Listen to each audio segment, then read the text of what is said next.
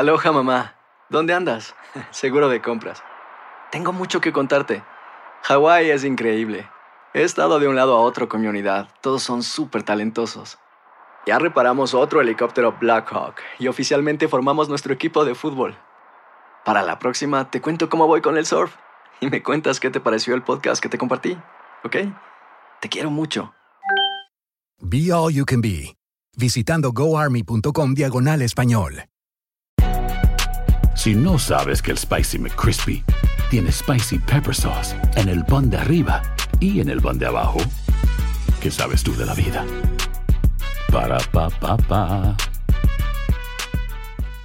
Boost Mobile tiene una gran oferta para que aproveches tu reembolso de impuestos al máximo y te mantengas conectado. Al cambiarte a Boost, recibe un 50% de descuento en tu primer mes de datos ilimitados. O, con un plan ilimitado de 40 dólares, llévate un Samsung Galaxy A15 5G por $39.99. Obtén los mejores teléfonos en las redes 5G más grandes del país. Con Boost Mobile, cambiarse es fácil. Solo visita boostmobile.com. Boost Mobile, sin miedo al éxito. Para clientes nuevos y solamente en línea, requiere AroPay. 50% de descuento en el primer mes requiere un plan de 25 dólares al mes. Aplican otras restricciones. Visita boostmobile.com para detalles. Empieza el día con una gran conversación sobre lo que pasa en el mundo y en Estados Unidos. Escucha Univisión Reporta. Reporta. El podcast diario de Univisión Noticias y Euforia, donde hablamos de la política interna estadounidense y de nuestros países de origen, de migración, cultura, economía, todo. Súmate a estas conversaciones auténticamente extraordinarias, auténticamente interesantes y profundas. Soy León Krause y te invito a que escuches Univisión Reporta en Euforia App o en donde sea que escuches podcasts.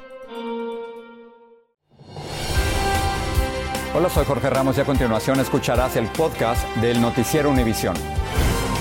El programa de noticias de mayor impacto en la comunidad hispana de Estados Unidos.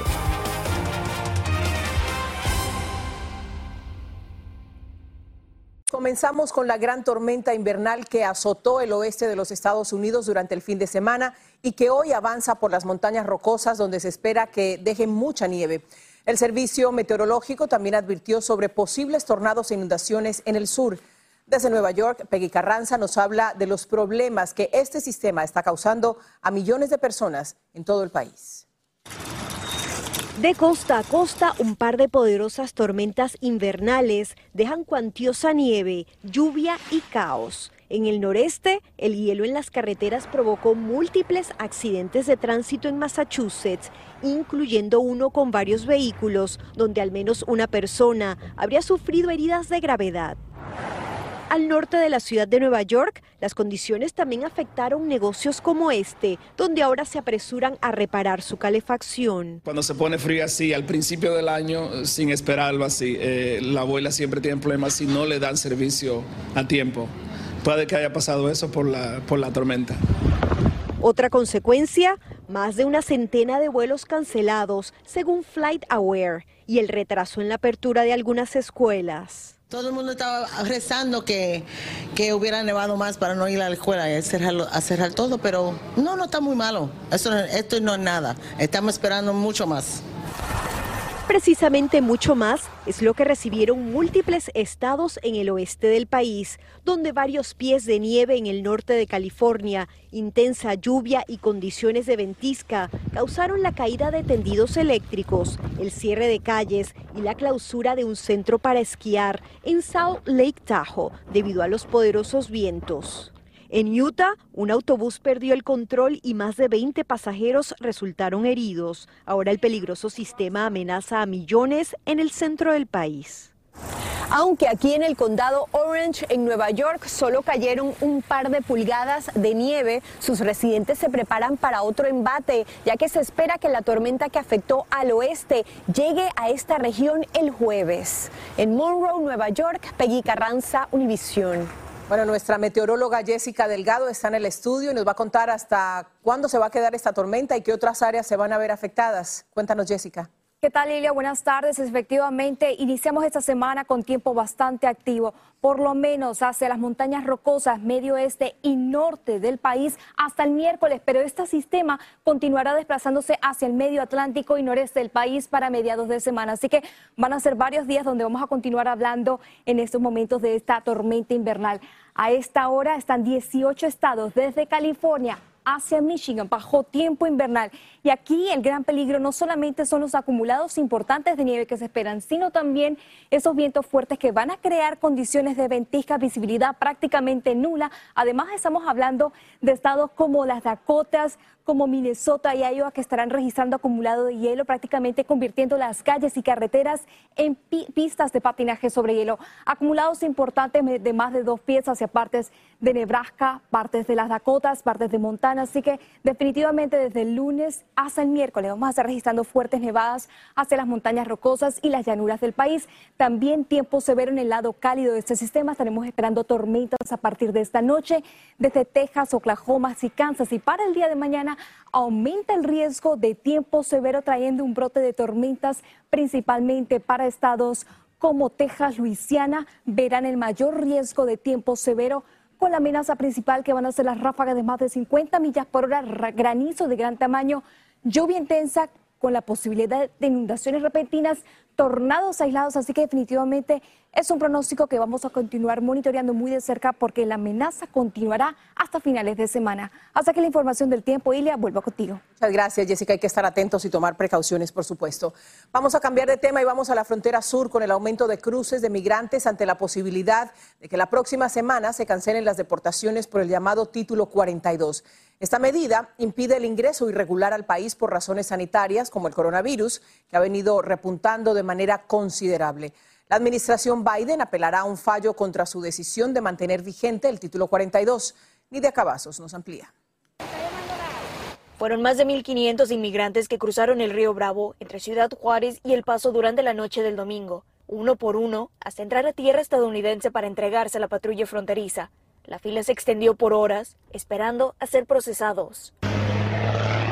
Los migrantes en autobuses habían llegado a Ciudad Juárez, escoltados por la Guardia Nacional y la Policía Estatal de Chihuahua, tras haber sido víctimas de secuestro cerca del estado de Durango durante su transcurso hacia la frontera estadounidense. Cada bus que iba pasando lo iban bajando y lo iban trasladando a una casa encerrada, todo con muros, todos los muros cerrados la casa, con gente armada, gente armada bien mala porque nos tenía en, precarias condiciones. Los albergues en Ciudad Juárez recibieron a la caravana de migrantes antes de que avanzaran hacia el río Bravo. En el camino donde, no, donde nos quitaban mucho dinero, nos dejaron sin dinero también. Actualmente hay más de 5.000 migrantes en el centro de procesamiento en El Paso, el cual tiene una capacidad para 3.500 personas. Los agentes fronterizos del área de Big Bend y del Paso están ayudando a procesar a las personas de la manera más rápida y segura posible, comunicó la Oficina de Aduanas y Protección Fronteriza, agregando que están trabajando con organizaciones locales. Estamos poniendo nosotros en comunicaciones con las parroquias localmente para que puedan abrir sus puertas, para que puedan vivir ahí por un momento como un refugiado. Pero sabemos que tenemos problemas de capacidad, especialmente con el final del título 42 que va a venir diciembre 21. Después de ser procesados por agentes de la patrulla fronteriza, los migrantes serán trasladados a los albergues del paso, otros en las calles a falta de capacidad dentro de los albergues y algunos estarán enfrentando expulsión inmediata bajo el título 42. Desde Houston, Texas, Nidia Cavazos, Univisión. Hablando precisamente de este tema, la administración del presidente Biden está solicitando al Congreso más de 3 mil millones de dólares para reforzar la seguridad fronteriza, preparándose para una masiva afluencia de migrantes que se prevé crucen en los próximos días. Esto sería como consecuencia de la cancelación del título 42 que permite las deportaciones rápidas. Casi 9.000 personas fueron víctimas de algún delito de odio en Estados Unidos en el año 2021, esto según datos publicados por el FBI. La mayoría de los delitos de odio reportados fueron perpetrados contra personas por su raza o por su etnia.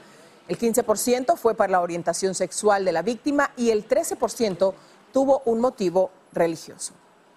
Las familias de las víctimas del tiroteo de la escuela de Uvalde en Texas volvieron a tener un fuerte encuentro con las autoridades en la corte municipal de esa ciudad, pues volvió a ponerse de manifiesto la falta de procedimientos y falta de acción de los oficiales que acudieron al momento de los hechos.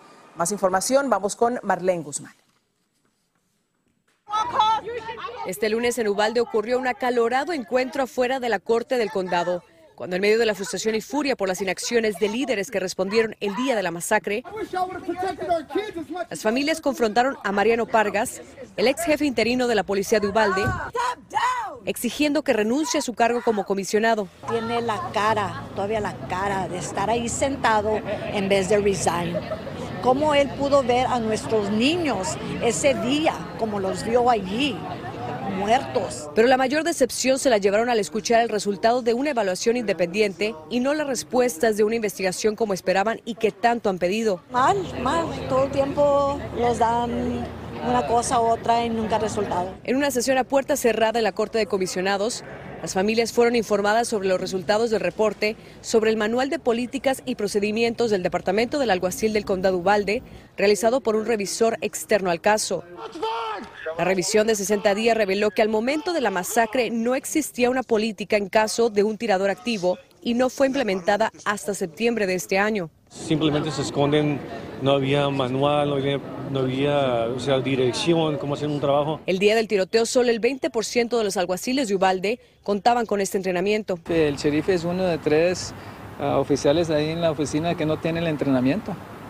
Eso, este, yo creo que eso va a cambiar, ¿verdad? Esta medida segura no es requerida por el Estado de Texas y solo la Agencia de Educación Estatal requiere que los departamentos de policía de los distritos escolares cuenten con este tipo de capacitación.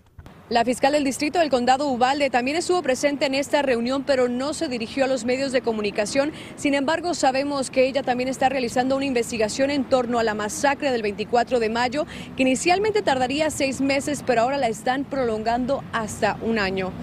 En Uvalde, Texas, Marlene Guzmán, Univisión. El Departamento de Justicia obtuvo acceso completo a miles de documentos del expresidente Trump después de que hoy la jueza federal Eileen Cannon desestimara oficialmente la solicitud de Trump de que un tercero examinara los documentos incautados en su casa de Mar-a-Lago. Fantasmas, portales, crímenes extraordinarios, desapariciones, hechos sobrenaturales son parte de los eventos que nos rodean y que no tienen explicación. Pero ya es tiempo de correr el oscuro manto que los envuelve para hallar las respuestas de los misterios más oscuros del mundo. ¿Están listos? Enigma sin resolver es un podcast de euforia. Escúchalo en el app de Euforia o donde sea que escuches podcasts. Hacer tequila, Don Julio, es como escribir una carta de amor a México. Beber tequila, Don Julio, es como declarar ese amor al mundo entero. Don Julio es el tequila de lujo original, hecho con la misma pasión que recorre las raíces de nuestro país. Porque si no es por amor, ¿para qué? Consume responsablemente. Don Julio Tequila, 40% alcohol por volumen, 2020. Importado por Diageo Americas, New York, New York. Si no sabes que el Spicy McCrispy tiene Spicy Pepper Sauce en el pan de arriba y en el pan de abajo, ¿qué sabes tú de la vida? Para, pa, pa, pa. Boost Mobile tiene una gran oferta para que aproveches tu reembolso de impuestos al máximo y te mantengas conectado. Al cambiarte a Boost, recibe un 50% de descuento en tu primer mes de datos ilimitados. O, con un plan ilimitado de 40 dólares, llévate un Samsung Galaxy A15 5G por $39.99. Obtén los mejores teléfonos en las redes 5G más grandes del país. Con Boost Mobile, cambiarse es fácil. Solo visita boostmobile.com. Boost Mobile, sin miedo al éxito. Para clientes nuevos y solamente en línea, requiere AroPay. 50% de descuento en el primer mes requiere un plan de 25 dólares al mes. Aplican otras restricciones. Visita boostmobile.com para detalles. Estás escuchando el podcast del noticiero Univisión. Está en custodia de las autoridades uno de los principales sospechosos del atentado con bomba que derribó un avión de Panam que volaba la localidad escocesa de Lockerbie en 1988. Este es el resultado de largas investigaciones y un difícil proceso para trasladar a los Estados Unidos a Abu Aguila Masud.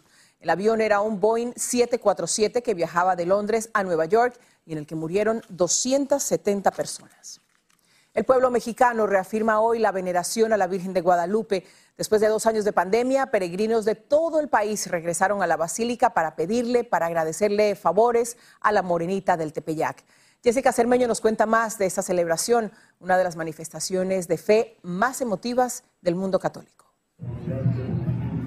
Maribel Cruz llegó de rodillas hasta la Basílica de Guadalupe contenta, agradeciendo un milagro. Fue un parto complicado.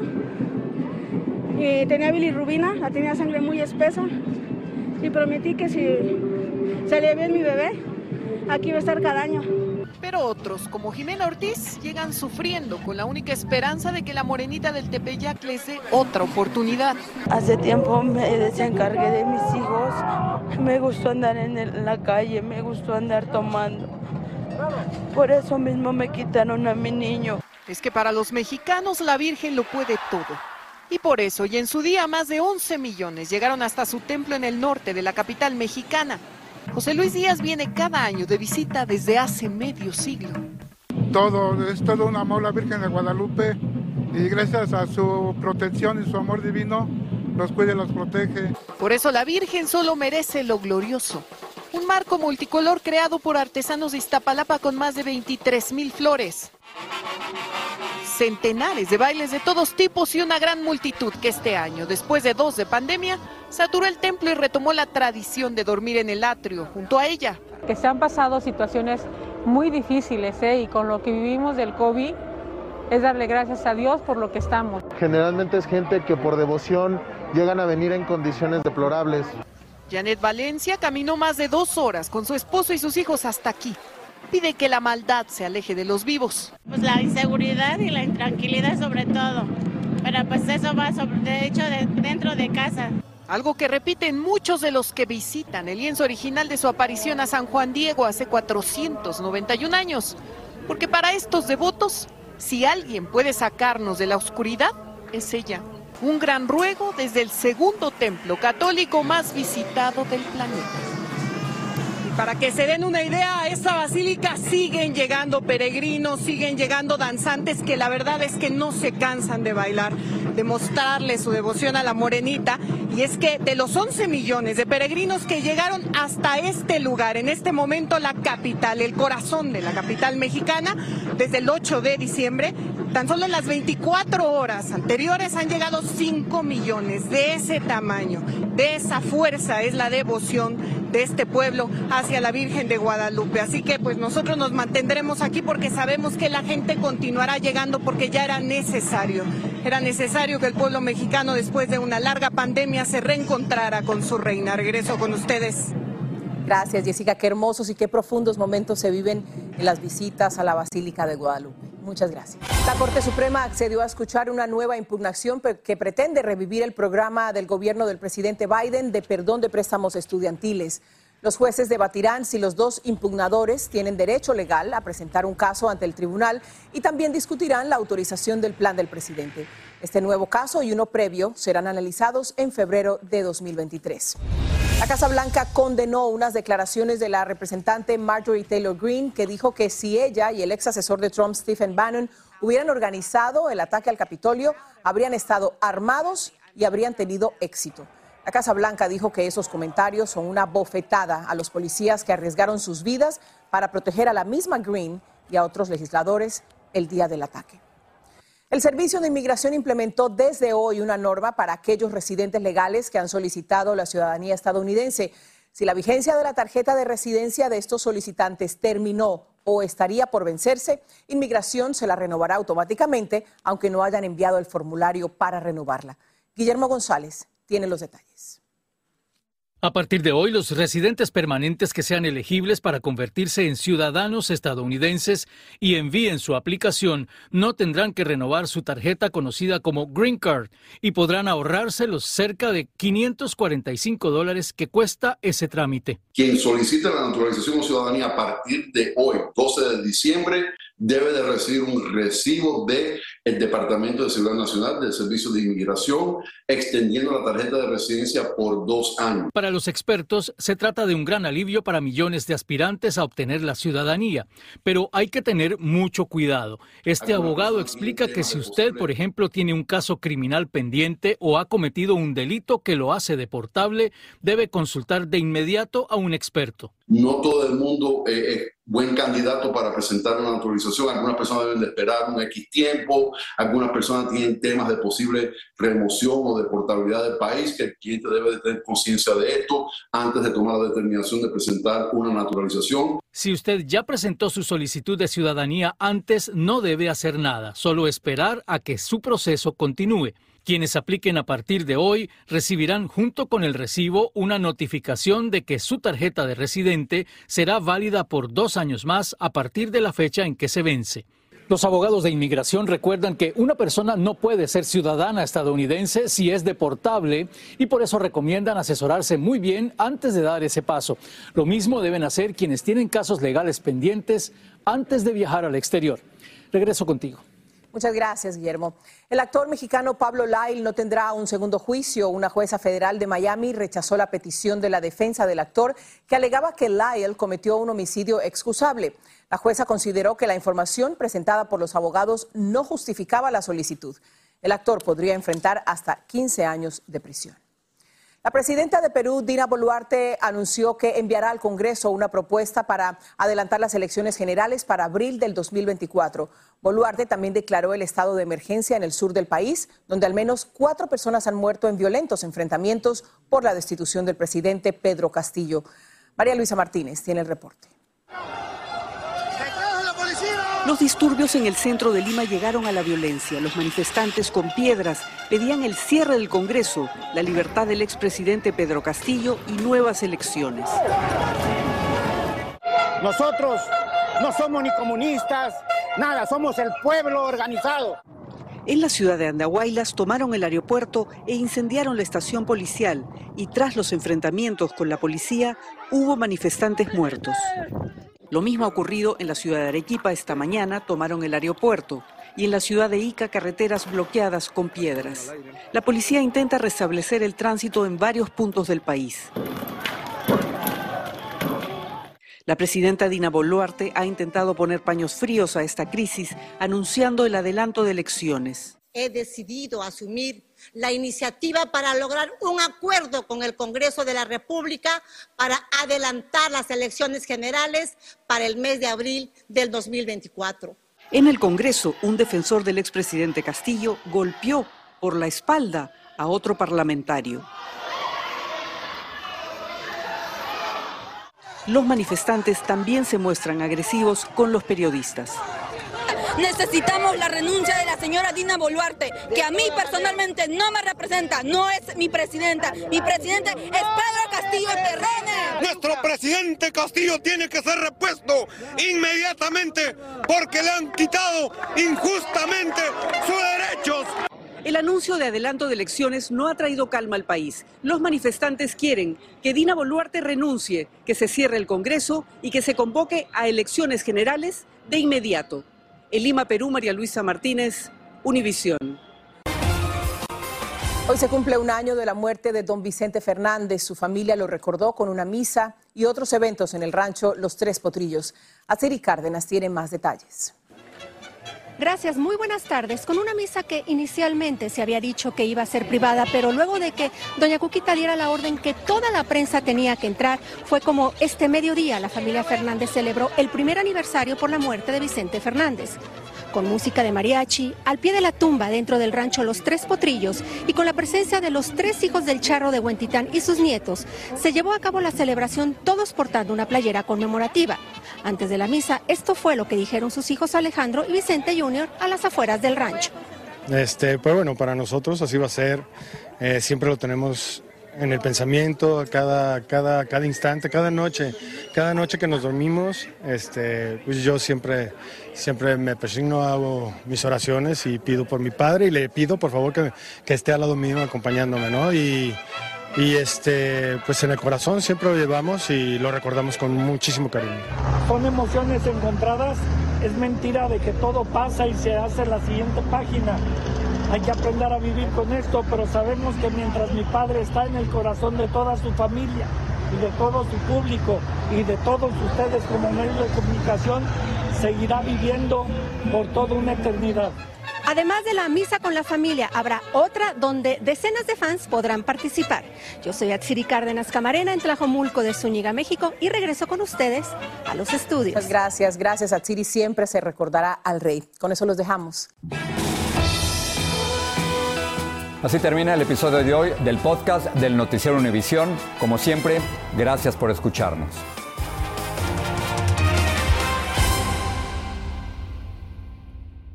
Los temas que necesitas saber para empezar el día. Las noticias que más cuentan. Escucha Univisión Reporta. Univisión Reporta.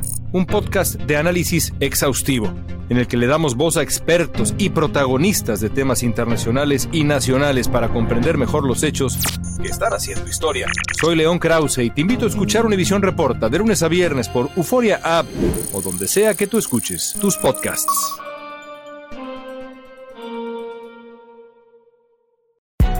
Hay gente a la que le encanta el McCrispy y hay gente que nunca ha probado el McCrispy.